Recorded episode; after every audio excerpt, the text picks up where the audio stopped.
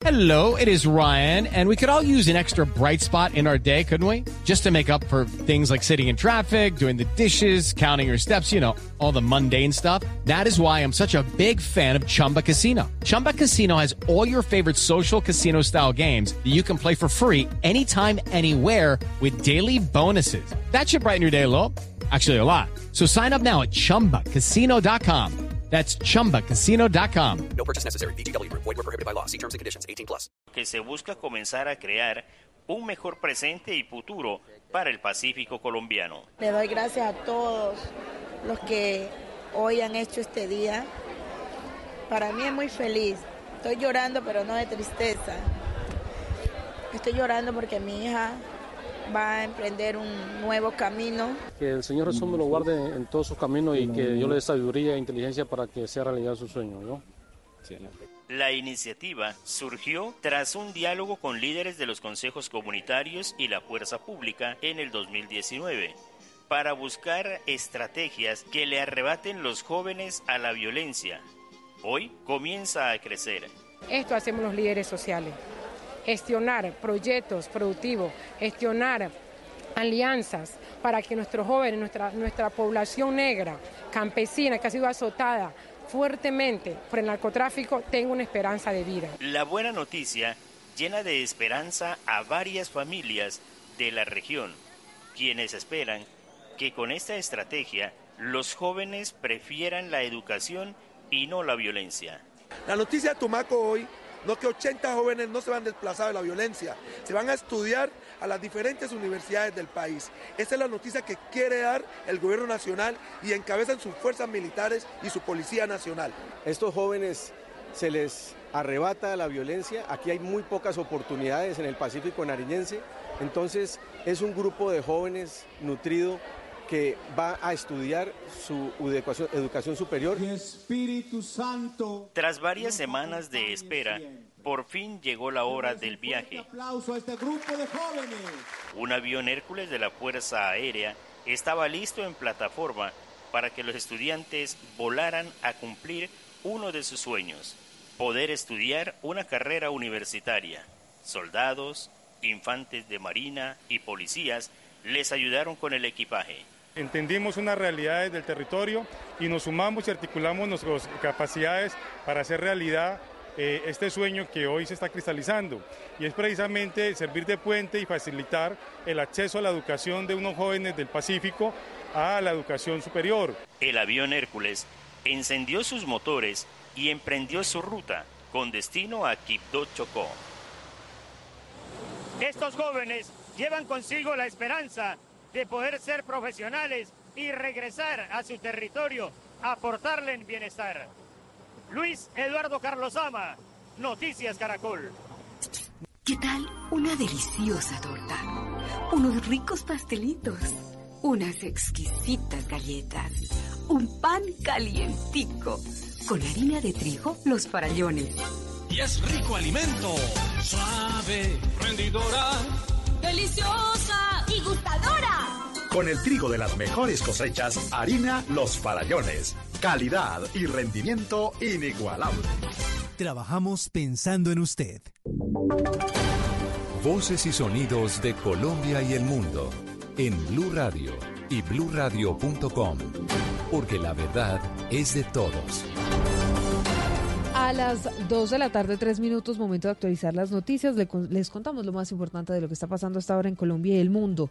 Las autoridades intensificaron las investigaciones para dar con los responsables del asesinato de un líder social que mm, estaba adelantando programas de sustitución de cultivos ilícitos en Tibú, en norte de Santander. Juliet. Juan Felipe Corso, secretario de Gobierno de Norte y Santander, dice que se adelantan las investigaciones y se intensifican las acciones para identificar a los responsables del asesinato del líder social asesinado en el municipio de Tibú por parte de hombres armados. Efren Ospina se caracterizaba por impulsar proyectos de sustitución de cultivos ilícitos y era un reconocido líder campesino de la zona. Eh, lo que sucedió el día de ayer con, con Efren, un líder social eh, que venía liderando un proceso muy importante de sustitución de cultivos ilícitos, el día de ayer fue asesinado en la vereda de la silla vilmente, el cual eh, condenamos y le enviamos toda la solidaridad Es delicada la situación de orden público en el municipio de Tibú, pues en la zona también fue hurtada una ambulancia por parte de un grupo armado.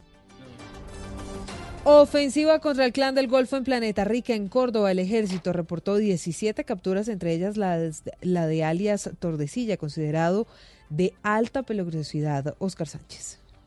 En poco más de una semana, el ejército capturó a 17 presuntos miembros del Clan del Golfo como resultados de intensas operaciones en zona rural del municipio de Planeta Rica, en Córdoba, uno de los municipios señalados en reciente alerta temprana de la Defensoría del Pueblo como en alto riesgo por la presencia de este tipo de grupos armados ilegales. Entre los capturados está alias Tordesilla. Según el comandante de la Brigada 11 del Ejército, el coronel Juan José Guzmán Ramírez, el sujeto es considerado de alta alta peligrosidad. Manejaba la parte de finanzas y pues era el encargado de hacer eh, secuestros selectivos o extorsiones selectivas y pues era también coordinaba algunos asesinatos que se realizaron en el sector. Las fuerzas militares sostienen las operaciones en esta zona.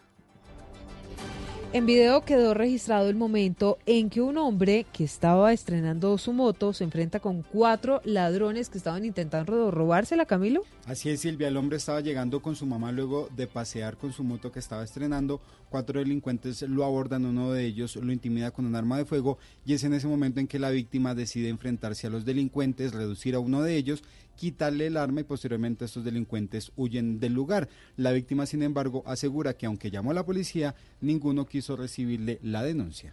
Yo intenté poner la denuncia el otro día y no, pues dijeron que no, que simplemente no había habido hurto, que no habían habido víctimas, que no habían habido capturados, entonces simplemente quedó, ni siquiera quedó un presente ni nada, simplemente pues, se escucharon el caso y no, no pasó nada más. Intenté ponerla por la plataforma de la policía y la fiscalía y no, los, ni siquiera la plataforma carga, los datos no coinciden, es un error constante, entonces pues la verdad quedó así. La víctima asegura Silvia de Oyentes que este robo estaría impulsado por una nueva modalidad en donde le quitan los vehículos a los ciudadanos y posteriormente lo llaman exigiéndoles un dinero.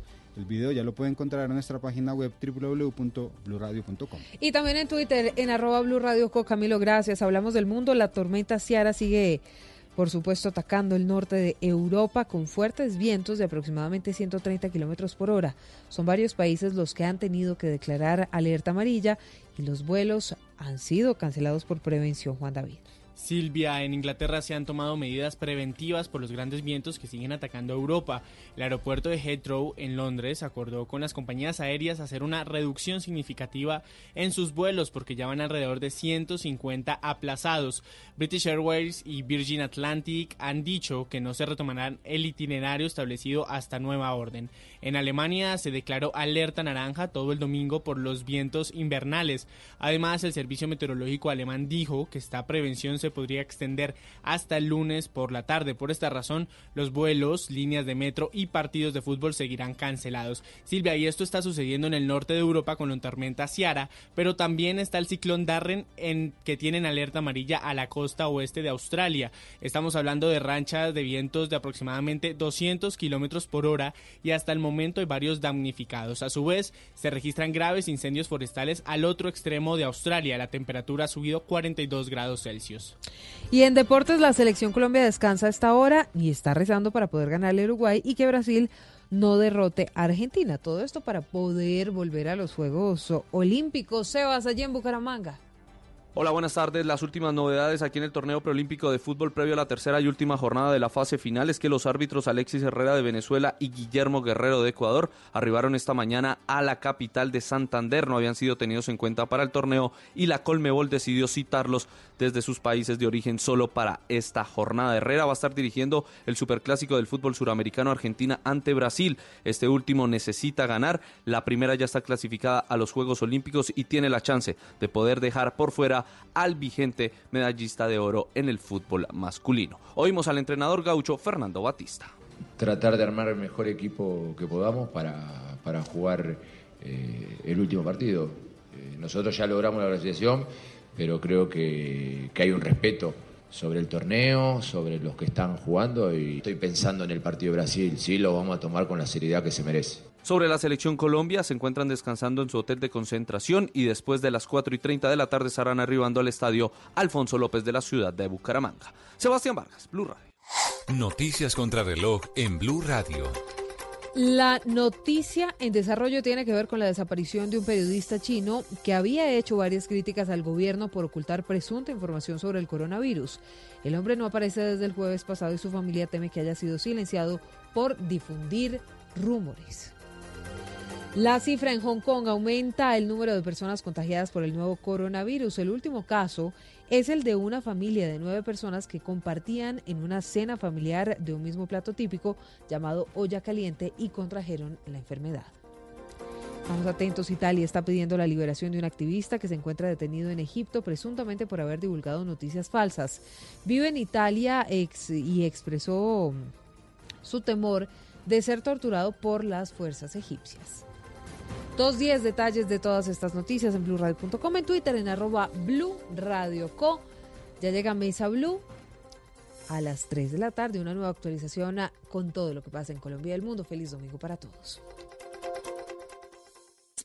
¿Qué tal una deliciosa torta? Unos ricos pastelitos, unas exquisitas galletas, un pan calientico, con harina de trigo, los farallones y es rico alimento. Suave, rendidora, deliciosa y gustadora. Con el trigo de las mejores cosechas, harina Los Farallones. Calidad y rendimiento inigualable. Trabajamos pensando en usted. Los personajes, las historias, las anécdotas, las confesiones, las noticias, todos los temas puestos sobre la mesa. Aquí comienza Mesa Blue. Presenta Vanessa de la Torre en Blue Radio y bluradio.com. La nueva alternativa.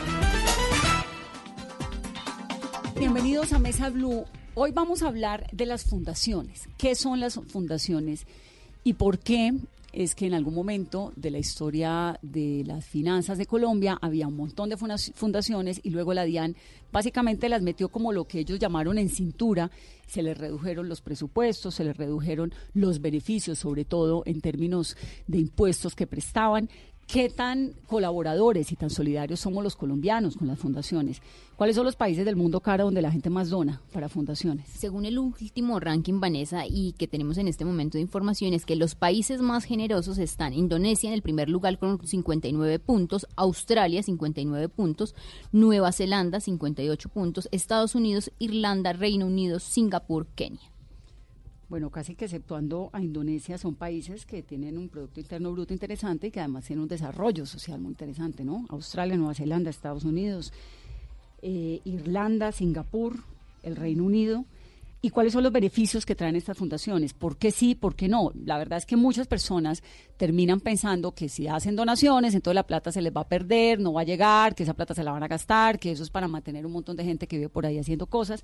Vamos a hablar de eso. José Luis Rodríguez Rugeles es director de un cortometraje que se llama Los Otros. José Luis, bienvenido. Hola, ¿cómo estás? Bien, que es un, documental que acaba de, ser estrenado y que cuenta más o menos esto, cuál es la historia, cuál es el camino de las fundaciones, por qué la gente apoya o por qué no. Álvaro Villegas es el director de la Fundación CRAN, que es el Centro para el Reintegro y la Atención de Niños. Bienvenido Álvaro. Muchas gracias. Hola Vanessa. ¿Qué hace CRAN? CRAN trabaja para que los niños de Colombia se desarrollen en una familia.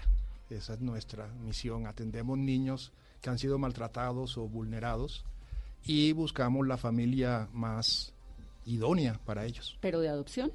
Eh, tenemos programa de adopción, tenemos programa de prevención y también tenemos restablecimiento de derechos, se llama formalmente ¿Y son el mecanismo. ¿De qué regiones de Colombia? Eh, pueden llegar de todo el país, pero principalmente en la sede de Suba, pues son niños de Bogotá. ¿Son niños de... ¿Y dónde tienen sede ustedes? En Suba, en Casablanca, en la zona de Casablanca. ¿Ustedes de dónde se acento? De Montería. ¿Y en Córdoba tiene? En Córdoba no tenemos ningún programa, ni sede ni programa. ¿Por qué? Porque apenas estamos empezando una expansión nacional y hemos encontrado aliados en otros sectores prioritarios, en Putumayo, en Meta. ¿Ya tienen allí ya tenemos eh, no, programas, programas de prevención. ¿Cuántos niños en CRAN? 62 niños. ¿Y hace cuánto funciona? 41 años. 41 años. ¿Cuántos niños al año tienen? Aproximadamente 180. 180. La rotación. ¿De qué edades? De 0 a 7 años, pero cuando atendemos grupos de hermanos pueden llegar hasta 11, 12 años. Marta Suescuna es la directora de la Fundación Libérate, que funciona desde hace 17 años, ¿no, Marta? Sí, hola Vanessa. ¿Qué hace Libérate? Libérate trabaja. Ya habíamos estado. Sí, ya habíamos hablado. trabaja en prevención y tratamiento a personas con consumo problemático de drogas y también problemas de anorexia, eh, trastornos de alimentos y también eh, todo tipo de adicción, adicción a la tecnología, adicción a a la al juego, juego patológico, al sexo, a la comida. Todo lo que sea adicción. que sea adicción. Ahorita hablamos capítulo aparte lo de la adicción a la tecnología porque creo que más de uno ha una beca en la fundación. Marta, 17 años y trabajan con qué, eh, con qué personas. Trabajamos. ¿Con qué focos de la sociedad? En ese momento estamos trabajando ya con las EPS, afortunadamente. Eh, estamos, eh, pues las EPS ya están pagando los programas de tratamiento. Eh, llegan niños desde 14 años en adelante. Eh, hace 10 años estábamos hablando de consumo problemático de alcohol, hoy estamos hablando de niños con consumo problemático de drogas de síntesis como el éxtasis o el LSD.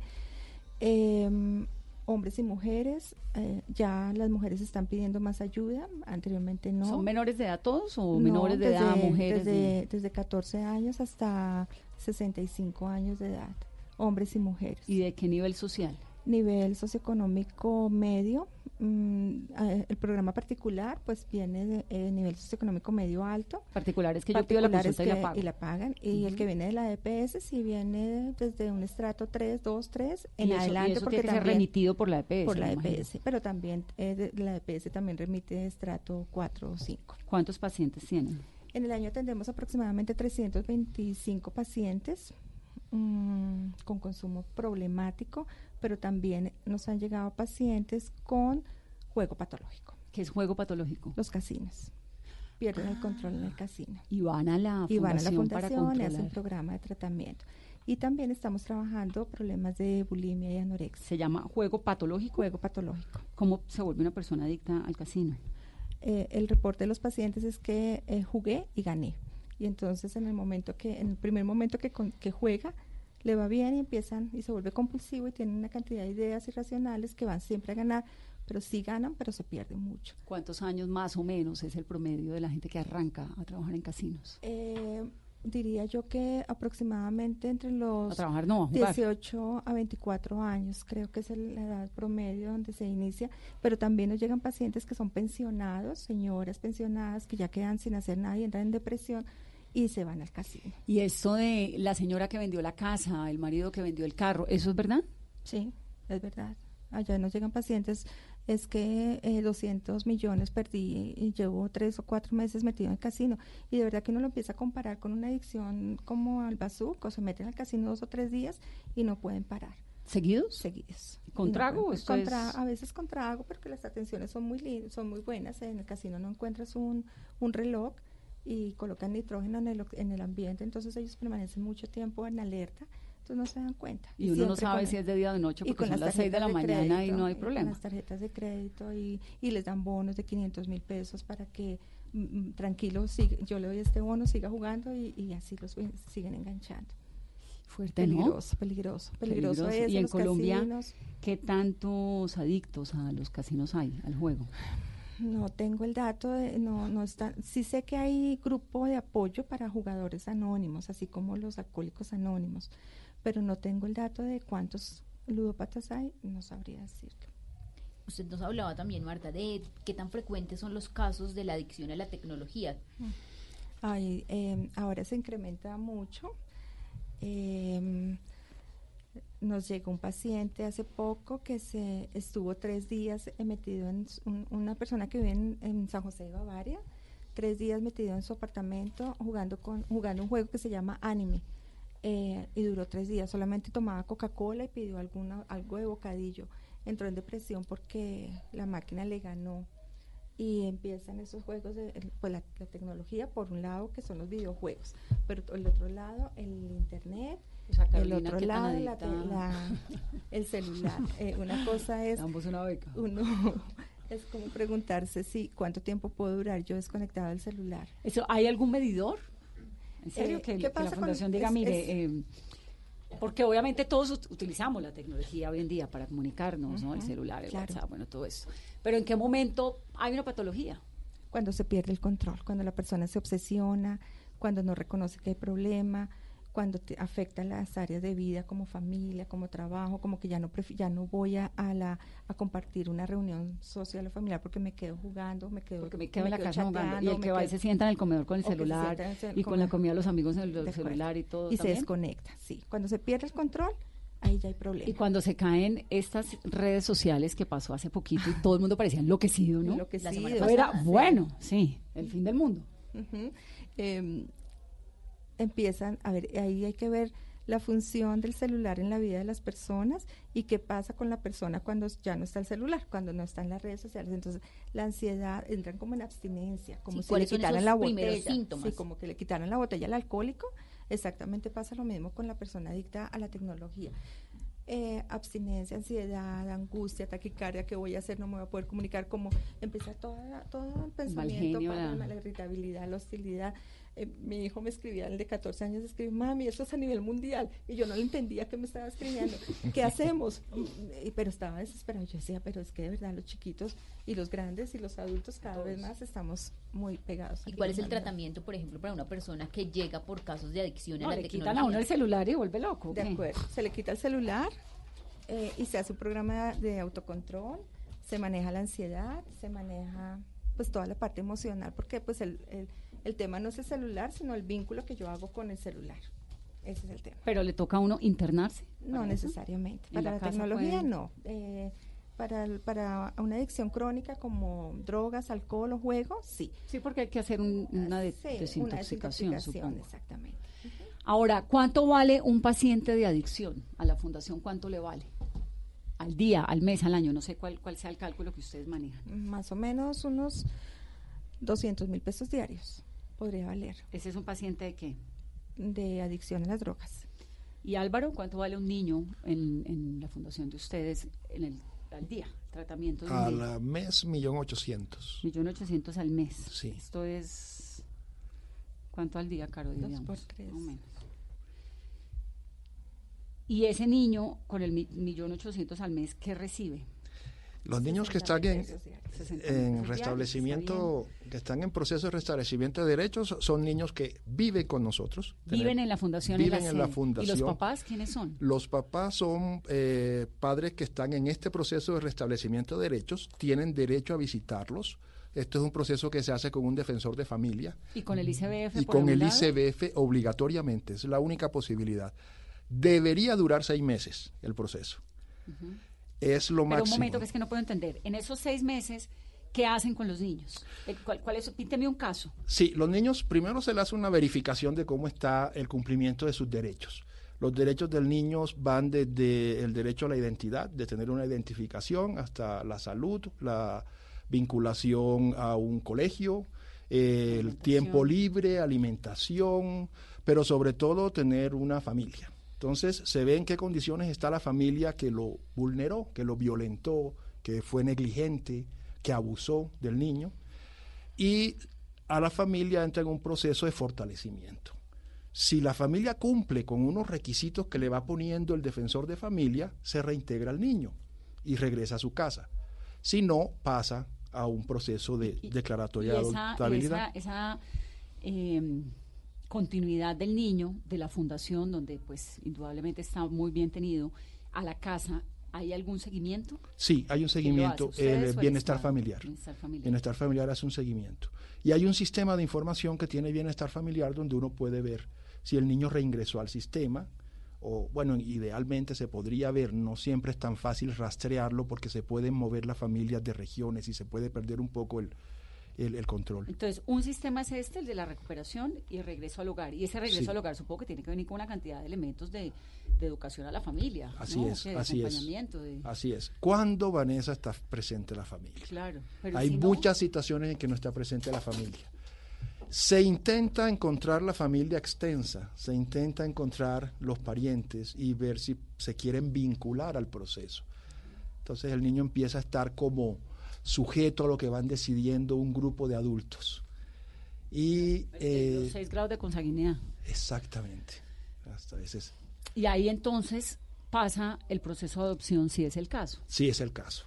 El 25% pasa a adopción, el 75% de los que atiende CRAN se logra un, un proceso satisfactorio con la familia biológica.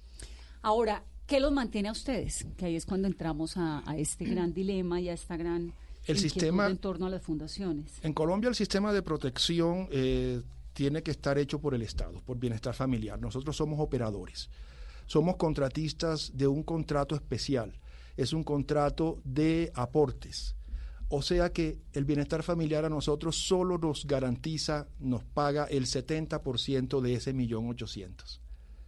El otro 30% lo tiene que gestionar CRAN. ¿Por medio de quién? Donaciones principalmente. ¿Y qué donaciones reciben ustedes? Eh, tenemos donaciones de personas que conocen la causa, se sensibilizan, quieren estar en eh, participar de algo y se vuelven donantes recurrentes. O si no, realizamos eventos. Realizamos eventos que es lo que tradicionalmente... Con eh, boleta incluida. Con boleta incluida, conciertos, bazares, cenas benéficas. Tenemos muchas limitaciones para gestionar eh, dinero. ¿Por qué? Porque manejamos el programa de adopción. Y en un momento se asoció la consecución de donaciones para adopción. ¿A que estoy comprando un niño? Exactamente. Entonces tenemos esa limitación y nos toca, eh, ya no podemos contar con donaciones de agencias eh, de adopción internacionales, son muy rastreados los aportes que recibimos tenemos muchas limitaciones, pero como estamos tan motivados con esto, pues siempre vamos colgados y consiguiendo. También tenemos otras organizaciones de segundo piso que nos ayudan mucho. Y por ejemplo, un donante cualquiera, yo, un civil cualquiera, que quisiera donar, ¿qué tiene que hacer y cuánto puede donar? ¿Hay un mínimo, hay un máximo? ¿Cómo, cómo funciona? ¿Una vez o toca entrar al no programa? No hay un mínimo, hay toda una, una, un panorama de opciones. Puede ser donante recurrente, entras a nuestra página web y ahí hay un vínculo donde puedes hacer un aporte mensual, se te puede descontar de la tarjeta de crédito. ¿Un aporte mensual de cuánto? De, lo que quieras, desde 20 mil pesos te recibo hasta 2 millones de pesos, 20 millones de pesos. Tú decides si es recurrente o si es ocasional también. ¿Y tienes donantes suficientes? No, nunca son suficientes pero gente que ha ayudado durante, digamos, sí. el patrón del donante es cuál? A ver, hay muchos esquemas. Eh, hay, hay familias muy sensibilizadas hacia la adopción en Colombia. Hay familias que tradicionalmente ese es un recurso en que como se han constituido, saben que existe esto y ya como adultos se vuelven donantes recurrentes o hacen actividades especiales para nosotros. Hay personas que han pasado por nuestro proceso de atención, es que llevamos 40 años, que ya regresan, que ya son activos económicamente y nos hacen donaciones. También tenemos organizaciones de segundo piso que apoyan, nos hacen fortalecimientos como empresa social. Por ejemplo, la Fundación Bolívar de Vivienda tiene diferentes programas que apoyan a fundaciones como nosotros y nos ayudan a buscar plata. Que por cierto financia el documental, ¿no? Sí. Eso es Bolívar de Vivienda. Son tres cortometrajes. Eh, como ves, hay una cantidad de historias en el aire. Yo podría quedarme escuchándolos a ellos hablar, porque lo que hicimos primero nosotros fue una investigación de qué es lo que hacen las fundaciones, eh, cómo gestionan, qué historias hay dentro de las fundaciones. Para mí era un mundo aparte y desconocido. Aparte, desconocido, no era donante. y ahora es donante. Eh, sí, claro. Eh, pues, es que, es que lo, lo, que pretendimos nosotros con estas historias, con estas tres historias, ayer, Invisible, y que es lo que forma parte de Por Otros, Y Soledad. Y Soledad. Es, es, poder llegar a unas historias que sensibilizaran a, a las personas.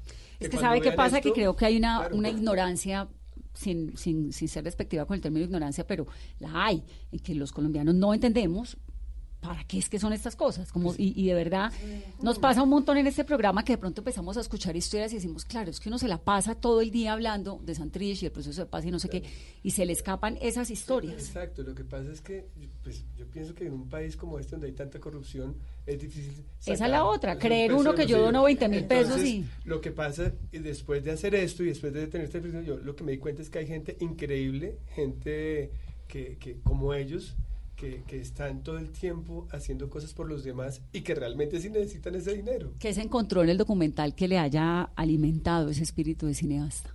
Eh, la historia, digamos, de, soledad, ¿no? que es la historia de todos ellos. Son personas que, que, tienen un espíritu de, de, entrega hacia los demás, pero como todos también tienen su ego, tienen su manera de hacer las cosas y que necesiten ayuda. Ellos son capaces de ayudar a los demás, pero a veces no se dejan ayudar a ellos mismos y quieren hacer las cosas a su manera. ¿Quién es Soledad? Soledad es una dueña de una fundación eh, que trabaja con niños eh, vulnerados eh, y que da niños en adopción y que todo es más o menos como... como un cráneo.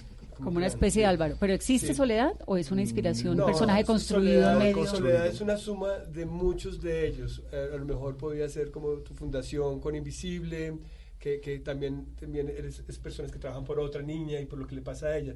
Pero Soledad, sobre todo, quiere seguir haciendo las cosas como las ha venido haciendo hace 30 años en su fundación, ayudando a sus hijas, como lo llaman, pero su fundación necesita ser ayudada. Sí, porque ¿quién ayuda a los, a los que ayudan? Exactamente, ¿quién los puede ayudar? Entonces eh, ella se está quedando sin, sin para el arriendo, ella siempre está aceptando más niños porque no puede dejar un niño al frente de la puerta, ella, ella quiere hacer las cosas como le place y obvio, hay un momento en que la olla se revienta. Se revienta y ahí es donde está su, su compañero que le dice, aterriza, escúchame y déjate ayudar. Entonces ahí, después ella de un gran esfuerzo, se deja ayudar, abre la puerta y entran los de la Fundación Aflora a explicarse, a explicarle cómo pueden organizar. Cómo puede funcionar su, su, cómo puede hacer que la fundación sea rentable. Ahora, entonces Álvaro nos estaba contando cómo son las financiaciones, desde 20 mil pesos adelante, algunos y, bazares y, fiestas, y cobra una boleta y entra y cena. ¿Y usted de dónde le sale esta motivación de la fundación? ¿Por qué llega allí? ¿Hace cuánto llega? Yo llevo ocho años. Lleva ocho, pero la fundación lleva 41. 41 años. Sí. La fundación empezó por una motivación de trabajo con niños abandonados, niños que estaban... ¿Quién la fundó? Jimena Lleras Puga. Ella ya había trabajado con, eh, en la constitución de la Fundación FANA y estaba muy vinculada en ese momento, a, a principios de los 70, con toda la problemática del niño abandonado en Colombia y empezó buscándole familia a estos niños y sí fue en inicio un programa de adopción y fuimos evolucionando con toda la, legislación de protección de los niños y ya hemos ido volviéndonos un operador de otros de otras formas de atender niños. ¿Y usted cómo aterriza ahí? Yo aterricé porque CRAN estaba buscando eh, una forma de crecer, una forma de crecer y de tener presencia en todo el país. Y nos me llamaron y nos sentamos a pensar, bueno, una, fundación que trabaja con un problema no deseado, ¿cómo puede crecer? Esperando que lleguen más niños maltratados. Entonces vimos que la solución era una estrategia de algo que se llama gestión del conocimiento. Ver los aprendizajes que tenemos, viendo dónde se origina esto del maltrato de los niños y haciendo una estrategia de prevención. Y ahí es donde yo entré a liderar esa estrategia de prevención. Ahí, se quedó. Y ahí me quedé. Eso es un trabajo muy creativo, muy motivante. ¿Qué beneficios económicos tienen los donantes? Los donantes, bueno, hay un beneficio tributario que existe, pero definitivamente las causas sociales no son las que tienen más ventajas para los beneficios tributarios en Colombia. Sí, es que, casi todo lo tiene el sector de educación superior, sobre todo. Entonces, cuando un gran capital quiere ver dónde encuentra mejor, dónde pone mejor su plata para que tener el beneficio tributario, pues va a una universidad y hace un gran edificio o algo cultural. Eh, para los niños no tanto. Para, los niños no tanto. Para los niños es más sensibilización de la persona con la problemática. Entonces a nosotros nos toca comunicar mucho, nos toca contar, nos toca hacer rendiciones de cuenta. Mire, lo, el peso, los 20 mil pesos que me vas a dar, Vanessa, los voy a usar así. Ya los usé así. ¿Y uno, y uno por qué habría de creerle a las fundaciones? Porque hay personas que nos certifican, hay instituciones que nos certifican, hay instituciones, hay, programas, por ejemplo, Global Giving a nivel internacional, va y inspecciona cada plata que se dio, en qué se usó. Eh, la ley nos obliga a rendir cuentas públicas. Nosotros tenemos publicado un informe anual. Le preguntamos al donante, qué quiere saber de, de, nuestra actuación y lo hacemos de forma individual. Te llega un informe, los 100 mil pesos se usaron para esto. Yo también sabe ahí que creo, yo hago donaciones eh, a unos elefantes por allá en África, pero simplemente porque me parece divertido y bonito ver la foto del elefante cada vez en cuando y en, hago un par de, de apoyos a fundaciones en el Pacífico y es bonito porque le llega a uno la foto del niño, lo que hace, ¿no? Y siempre me quedo con la sensación de, bueno, y si se roban la plata, pues problema de ellos. Yo cumplo y obviamente le da una angustia, pero cumplo, digamos, mi tarea como individuo, la sociedad, es yo ayudo. De ahí en adelante, pues me parece que si una persona tiene una fundación de ayuda al prójimo y se roba la plata, eso va para el infierno de una. Ahora, en, la el, puerta en- derecha en- el caso de organizaciones, en el caso, O sea, si hay un infierno que exista, por ahí pasa. por ahí pasa. En el caso de La- organizaciones, tiene que ser muy grande acá. Sí, Sí. sí, muy grande, pero se roban la plata a la fundación, no la suya, pero en general. En el caso de organizaciones como CRAN, que son operadores del sistema de bienestar familiar, pues tenemos los controles de la contratación pública también. O sea, somos sujetos de que, Que no es garantía de nada, porque la contratación pública en este país. pero acuérdate que la de nosotros no deja ganancias, sino hay que, hay que hacer aportes. Entonces eso ya espanta a un montón de gente. Porque si y solo... les toca al político que llega y se acerca y dice, venga, no, mire. no, porque no es interesante, acá no hay ganancia, acá el del, milo- del millón ochocientos solo te están girando el 70%. Claro. y el otro 30 hay que irlo a conseguir. Entonces eso es una ventaja, paradójicamente, ¿no? Marta, ¿cómo funciona, cómo se financia la Fundación Libérate?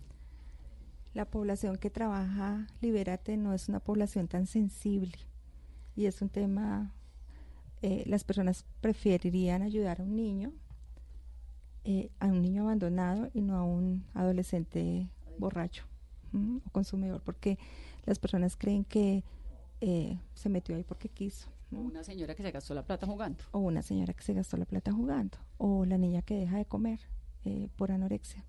Entonces la- eh, no es tan sensible y el trabajo es un trabajo que ha sido muy duro y muy difícil porque es una problemática que está en el país, es una problemática que está creciendo, que no podemos ser indiferentes a ella, pero que directa o indirectamente todos conocemos a alguna persona que tiene problemas con el consumo de drogas, alcohol o anorexia o bulimia. ¿Y entonces cómo se financian? Con las EPS, Con los eh, contratos. con los contratos, con pacientes, los pacientes particulares que pueden pagar el programa. Eh, trabajamos programas de prevención, creo que eso ha sido como el lo, fuerte, entonces entrar a los colegios, dictar prevención. ¿Cuánto eh, vale un- una, una terapia? Una. Una terapia, 60 mil pesos. una. Y de ahí en adelante le hacen a uno un programa un de... programa. Eh, hacemos los eventos también, entonces pueden buscar el, el, el actor, el famoso que nos ayude, que eh, alguna vez hicimos, me hiciste pensar que hace como 10 años teníamos que comprar un videobin y nos tocó hacer un bazar para comprar el videobin. Uno de la junta directiva yo no puedo, decía, yo no puedo creer que en las empresas dañan los videobines, no botan, uno. y que y, y nosotros desgastados prácticamente que un mes para poder comprar reunir los dos millones de pesos para comprar el videobin y así con las uñas con las uñas y pedaleando y Pero pedaleando. también falta un poco de información, porque diría, creería uno, no sé, estoy equivocado, ustedes sabrán más, que si eh, una fundación como Libera te dice, estamos necesitando un videobin, 35 vasos, eh, no es tan fácil un televisor, ¿no? no ah, no es tan no no es tan fácil. Creo que ya la dinámica nos cambió eh, desde hace algún tiempo cuando entramos a la Fundación Bolívar de Vivienda porque ya no nos ya no somos los que vamos a a pedir la ayuda como venga ayúdenos sino que ya nos estructuraron como es nuestra sombrilla grande que nos estructuró como una empresa social. Entonces nos dio una idea diferente un, un cambio un giro grandísimo que nos empezó a empoderar también a decir ustedes son una empresa social y tienen que comportarse como empresa social entonces eh, eh, eh, hacemos nos enseñaron a, para hacer un proyecto cómo pedir la plata a quién dirigirnos quién cómo estructurar a las ONGs internacionales a las empresas cómo cómo vender un programa de prevención cómo eh, organizar una junta directiva entonces claro eso nos nos da, nos da un giro grandísimo y nos comportamos como empresa social Ahora, ¿qué tanto, qué tan donantes somos los colombianos? Eh, no está la somos. cultura de la donación, no hay tanta sensibilidad frente a la donación. ¿Por qué? Tiene que ver con lo que hablamos Creo ahorita hace un que no, la gente no cree en las fundaciones, porque hay gente buena, hay gente que Pues quiere ustedes hacerlo. dos. Y un montón de donantes, pero no son pero, suficientes. Claro, no, No es suficiente, no, no es suficiente. Se pedalea mucho, se encuentra mucho dolor al interior de las fundaciones en, en los, con los pacientes y la dificultad que se tiene para cerrarle una puerta a un paciente no es tan fácil. Eh, y se necesita la ayuda de todos, se necesita la sensibilidad de todos. Nosotros no podemos ser ajenos a lo que está pasando en el país frente al dolor del otro. Pero sí creo que el tema este del, del caramba, de los robos a, es que en este es un país, esto es un país en el que se roba el sistema de salud, ¿no? Entonces uno ve en estos, el cartel de la hemofilia, el cartel de, bueno, dice, pero caramba, si se roban el PAE, el plan de alimentación escolar de los niños, el, el hecho de, de donar plata, que la gente hace un esfuerzo para donarlo, por eso me Sí. gusta lo de la puerta del infierno, digo yo, si se lo roban, se va al Además que infierno, uno- pero yo tengo que abonarle al cielo. Además que eso también por gratificación, yo sirvo sin esperar. Entonces estoy dando Pues sin ojalá, esperar ojalá no se lo roben. ¿no? Ojalá no se lo roben. Pero cuando los oye ustedes con sus historias, uno, imagínese la cantidad de gente que le pueden impactar la vida. Sí, que es mucha gente, ver, Mucha gente. ver, ver a las personas cuando se van recuperando, eh, la- no solamente la persona, sino toda una familia. Porque Pero hay una cosa que me está quedando, una duda que me está quedando de la Fundación Liberate, Marta. ¿Es para gente que puede pagarlo? No. ¿O atienden gente que, que realmente Por ejemplo, gracias al apoyo de la Fundación Bolívar de Vivienda, pudimos eh, trabajar en tratamiento para 50 niños del, del, la- del sector. Entonces, de Tuna Alta, de, de Suba, pues, por donde, do- donde estamos. Entonces, niños estrato 1 y 2, pero nos tocó pasar, eh, pues, eh, eh, hay una convocatoria, se presenta el proyecto, se dice vamos a impactar tantos niños y la Fundación Bolívar de Vivienda nos apoyó. Entonces, conseguimos ese recurso y les dimos tratamiento aquí a ¿Y esos 50 niños niños necesitaban qué? tratamiento, niños que están tratamiento, tratamiento, niños que consumen marihuana, que la familia los abandona, que salen desde temprano, niños de, de 8 o 10 años que se quedan solitos en su casa, que no tienen para comer y que están consumiendo marihuana. Entonces es empezar todo ese proceso con el niño, con la familia, con el De colegio. ocho, con- 10 años. 8 o 10 años nos están llegando. Es que es fuerte, Es muy fuerte, sí. Por ejemplo, no sé ustedes que han liderado varias fundaciones, eh, uno escucha que amigos prefieren donar a fundaciones de grandes artistas, a fundaciones internacionales o de futbolistas, porque no hay esa confianza en lo nuestro, ¿no? O sea, ¿qué información tienen ustedes? Eh, lo que pasa es que se ha, se ha deteriorado mucho el concepto de las fundaciones. Eh, sí creo que afortunadamente ya hay una, una sombrilla donde nos están regulando, donde nos están exigiendo, donde nos están vigilando. Entonces también hay que saber en qué momento y con quién, porque también seguramente habrán fundaciones que no, pero por ejemplo todas las que estamos inscritas a Fundación Bolívar de Vivienda, seguro que todas estamos cumpliendo con absolutamente todo. ¿Por qué? Porque la exigencia está, porque los requerimientos están, porque la auditoría está, porque el autodiagnóstico está. Entonces, pues somos fundaciones que estamos cumpliendo y que seguramente somos creíbles. Si, por ejemplo, eh, una persona que nos está escuchando tiene la intención, tiene la voluntad de poder ayudar, tiene su casa y quiere empezar a formar una fundación, ¿qué debe hacer? Puede acercarse a la Fundación Bolívar de Vivienda y les dan absolutamente Todas todas, las las, opciones. para arrancar. Hicieron además desde, desde cero, desde cómo constituir, a dónde ir, qué hacer, absolutamente la, la orientación es toda. Hicieron una, una encuesta, pues como un estudio para ver cómo participan los colombianos. Más de 4.000 personas en el país sobre su vinculación con las causas sociales y la mayoría no ha realizado una donación nunca en la vida. Nunca. ¿Por qué? Más allá de, la- de- de- de esta cosa, pues, ¿qué pasa con la corrupción que es tan lamentable? ¿Hay algún otro, ¿hay alguna otra explicación? Mm, por miedo a que se pierda el dinero, porque por desconocimiento, porque es que las personas también creen que solamente se aporta a través del dinero, eh, porque también a, a las fundaciones se les puede aportar a través del conocimiento. Una persona que sea experta en comunicaciones puede ir y dono y qué necesitan. Esa es una manera de, de- creo yo también que es por falta de conocimiento. Un día de trabajo. Un día de trabajo, tiempo, en el decir, exacto, venga, yo ayudo a pintar, ¿qué necesitan? Yo ayudo a pintar, no tengo plata, pero venga, ¿qué les ayudo? O hay personas que prefieren hacerlo a nivel individual, de ir y dejar el mercado en la iglesia. Entonces, eh, la gente ¿Qué no tan útiles son esos mercados? Porque uno sobre todo en diciembre oye, ¿no? Mucho, los mercados, y recoge mercado en los colegios, y recoge mercados en todo lado. ¿Qué tan útiles son? Para nosotros se volvió un problema el mercado recogido y el juguete recogido. Y, el juguetes, y la medicamento. Y la ropa. ¿Por qué? Eh, la ropa porque la ropa que usamos es muy específica y el contrato nos exige unas características especiales que no coincide con lo que a ti te está sobrando en tu casa. Entonces se vuelve dispendioso el proceso de clasificación y de verificación y termina siendo tan costoso como comprar la nueva. Eh, los juguetes porque exceden lo que se necesita, porque a veces son desproporcionados, porque a veces son especiales y Pero, nosotros... pero ustedes no pueden sacar lo que les funciona y el resto darlo a otra, a otra fundación. Eh, sí, eso se hizo, pero fíjate que todo eso implica unos manejos de inventario, de de, trabajo de gestión y de trabajo de la gente. Entonces, ustedes prefieren la plata para comprar los juguetes. Eh, o los bonos, porque hay bonos que se Bono pueden juguete. dar, claro, hay bonos juguete, hay bonos ropa. Y esos bonos se consiguen que como bono el éxito juguete Sí, o bono. Only ese tipo de marcas tienen esos, esos, es- esos bonos Mm. y son muy útiles. Y es una forma en que la gente se puede vincular. A nosotros nos funcionó, nos funciona para diciembre que nos donen elementos de aseo, que el papel higiénico, que el jabón, que las escobas, que eso nos funciona muchísimo.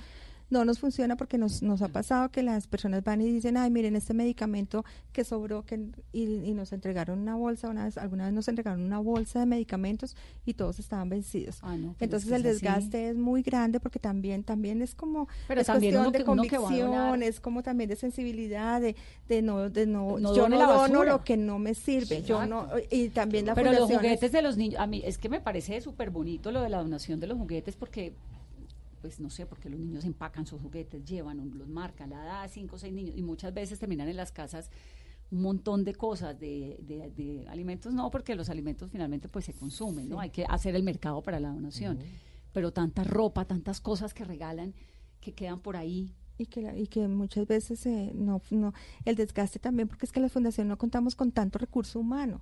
Entonces Claro, está el psicólogo para que venga a ver que entonces toca pedir a ver otra persona que de pronto algún miembro de, la- de una familia venga, en- usted nos puede apoyar es- la logística es muy grande. Entonces, ¿ustedes qué prefieren en la fundación? Nosotros, a nosotros en Libérate nos sirve todo el tema de aseo, nos funciona muchísimo. Aseo personal, aseo, aseo de, espacios, de los espacios porque pues es una sede grande y, y se requiere mucho eh, todo el tema ese tema Eh, nos funcionan que eh, las ah, eh, las mm, hojas tamaño carta Para las resmas para imprimir esas.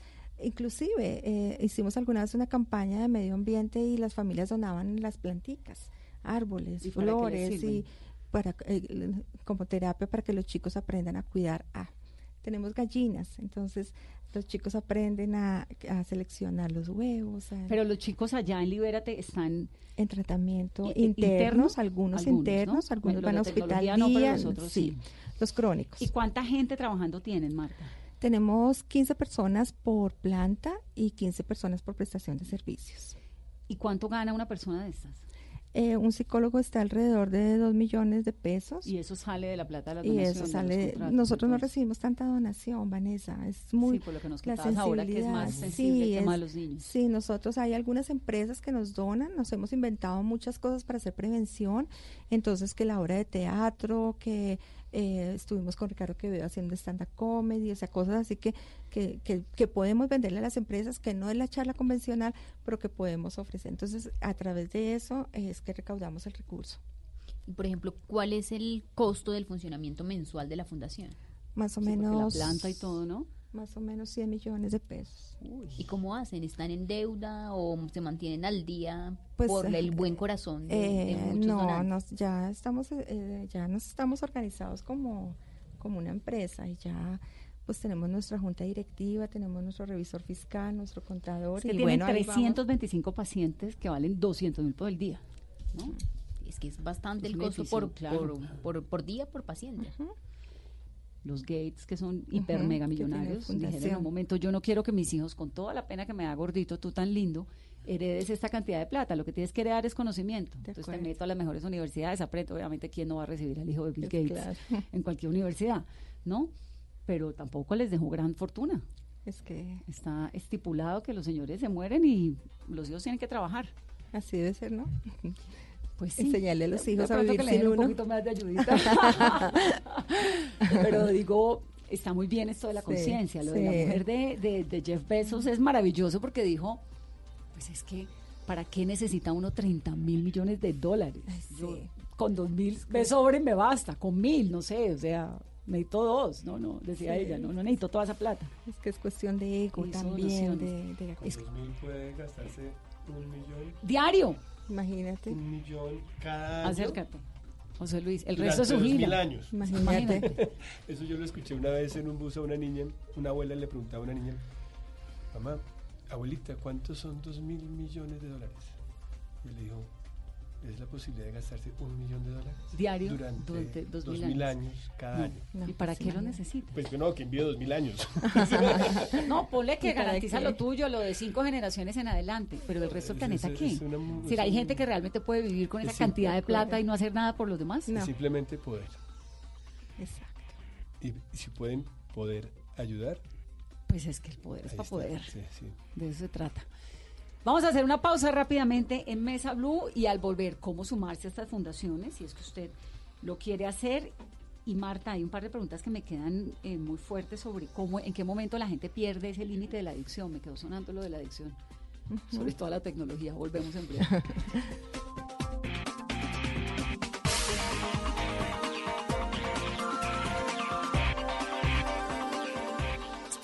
¿Qué tal una deliciosa torta? Unos ricos pastelitos, unas exquisitas galletas, un pan calientico, con harina de trigo, los farallones. Y es rico alimento, suave, rendidora. Deliciosa y gustadora. Con el trigo de las mejores cosechas, harina Los Farallones. Calidad y rendimiento inigualable. Trabajamos pensando en usted.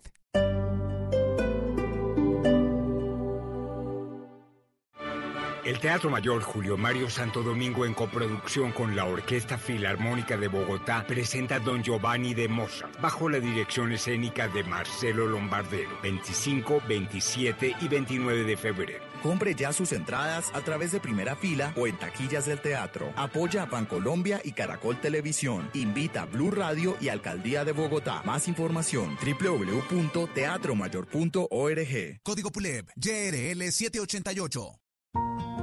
Hay personas que están cambiando al mundo, que están dejando al país en alto. En Mañanas Blue, queremos conocer las historias de esos colombianos en el exterior que le están aportando un grano de arena a la sociedad, al planeta. Escríbanos al correo colombiaestalaire arroba bluradio.com y cuéntenos quién es ese colombiano por el mundo que hay que enaltecer.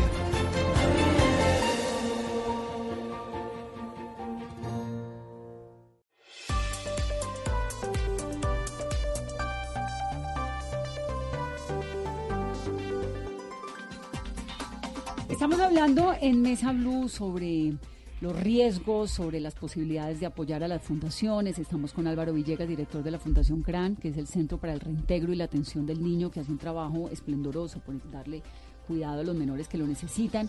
Con Marta Suescún de la Fundación Libérate. Un montón de preguntas, Marta, que te las voy a hacer enseguida. Y con José Luis Rugeles, que tiene el cortometraje Los Otros, con el cual se busca sensibilizar esto. ¿Cuánto dura el cortometraje, José Luis? El cortometraje dura 24 minutos. ¿Y uno lo baja en internet o qué? Sí, sí, sí, lo ves en internet. eh, son tres cortos. eh, cada uno dura aproximadamente 7, 7 minutos y pico. Y al final tiene su mensaje de qué. Claro, digamos, eh, te das cuenta de lo que hacen estas personas en las fundaciones, pero, pero también te da sensibilizar de, de que estas personas, digamos, con la Fundación Libérate, no son personas malas porque hayan bebido, tomado o porque dejen de comer. Son víctimas. Son víctimas. Que los niños son víctimas. Exactamente. Entonces, digamos, vemos la historia de una niña que es una pianista, una pianista clásica que entra en anorexia, primero en bulimia, después anorexia, y a un punto donde ya no puede tocar más piano. Entonces los, los- los dedos, bueno, ese es un caso que le pasó a un amigo mío. ¿Es un caso de la vida real? Sí, sí, sí, es un caso que le pasó a un amigo y dejó de tocar a piano más o menos ocho meses, un año. ¿Por qué? Porque estaba demasiado flaco y El entonces no el cuerpo ya no le daba, es- estaba ya en el hospital, o sea, clínico. Y el mismo trabajo de la fundación hace que por amor a la música vuelva a comer y vuelva a entrar en el carril que debe ser.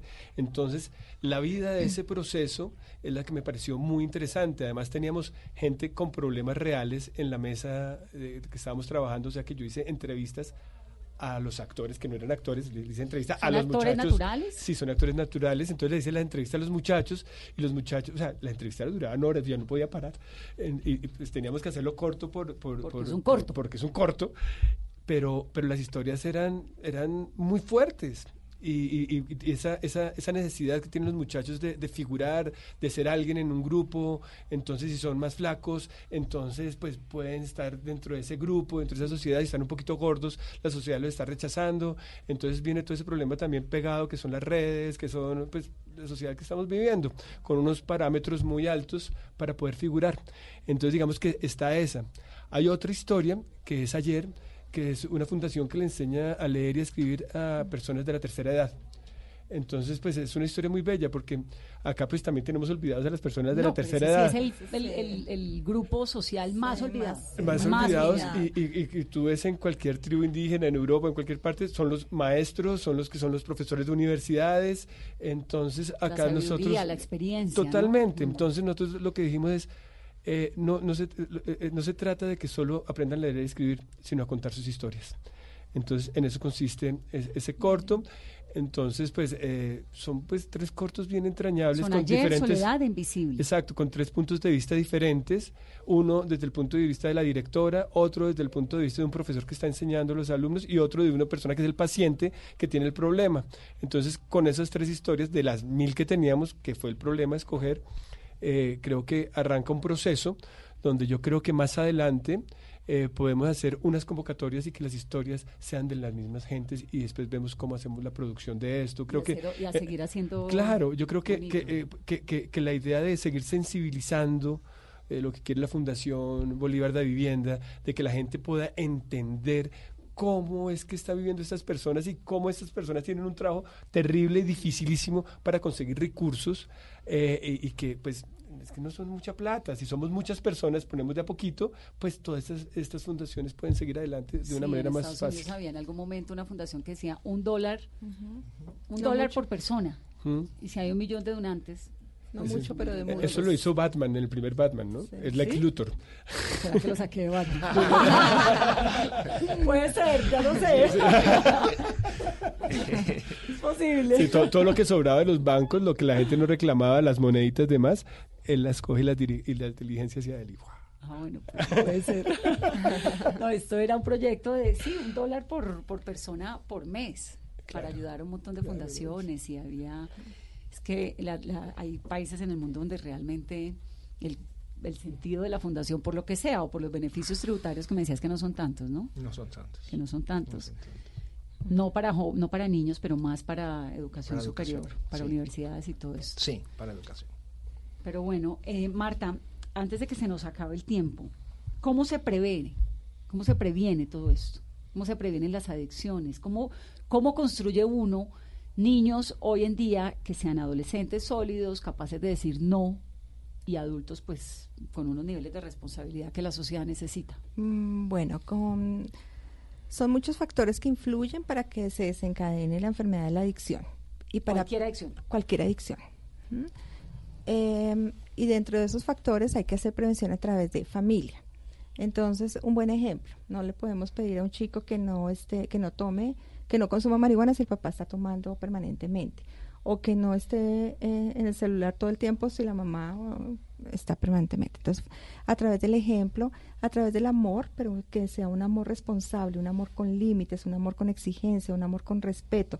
Eh, nos llegan muchos pacientes, a diferencia del imaginario que la gente tiene, es que es que son pacientes que no tienen recursos, no, también son los pacientes que tienen muchos recursos y las familias se desbordan dando y los chinos no aprenden a, a colocar un límite. Entonces, eh, por vacíos emocionales, entonces hay que, eh, hay que trabajar mucho en la parte del afecto, de, la función de la mamá, de la papache, del, de estar ahí. Importante eso de la mamá. muy importante, muy importante. A los niños leyéndoles. Y la verdad es que a la mamá nos toca muy difícil porque hoy en mm. día uno trabaja, eh, tiene que ser buena amiga, buena jefa, buena esposa, buena empleada, buena mamá, buena un montón de cosas y el tiempo pues Claro, y es, pero, pero, pero es muy importante eso porque es que hay mucho vacío emocional eh, con los chicos. Entonces, esa prevención a través del diálogo, a través de explicarles las consecuencias que hay frente al consumo, enseñarle a los chicos a tomar decisiones, enseñarles a enfrentar problemas, que no huyan al problema, que sí, mm, enseñarles habilidades sociales, enseñarles a bailar, enseñarles a, a en, una, en una reunión, en una cena, poder hablar, de compartir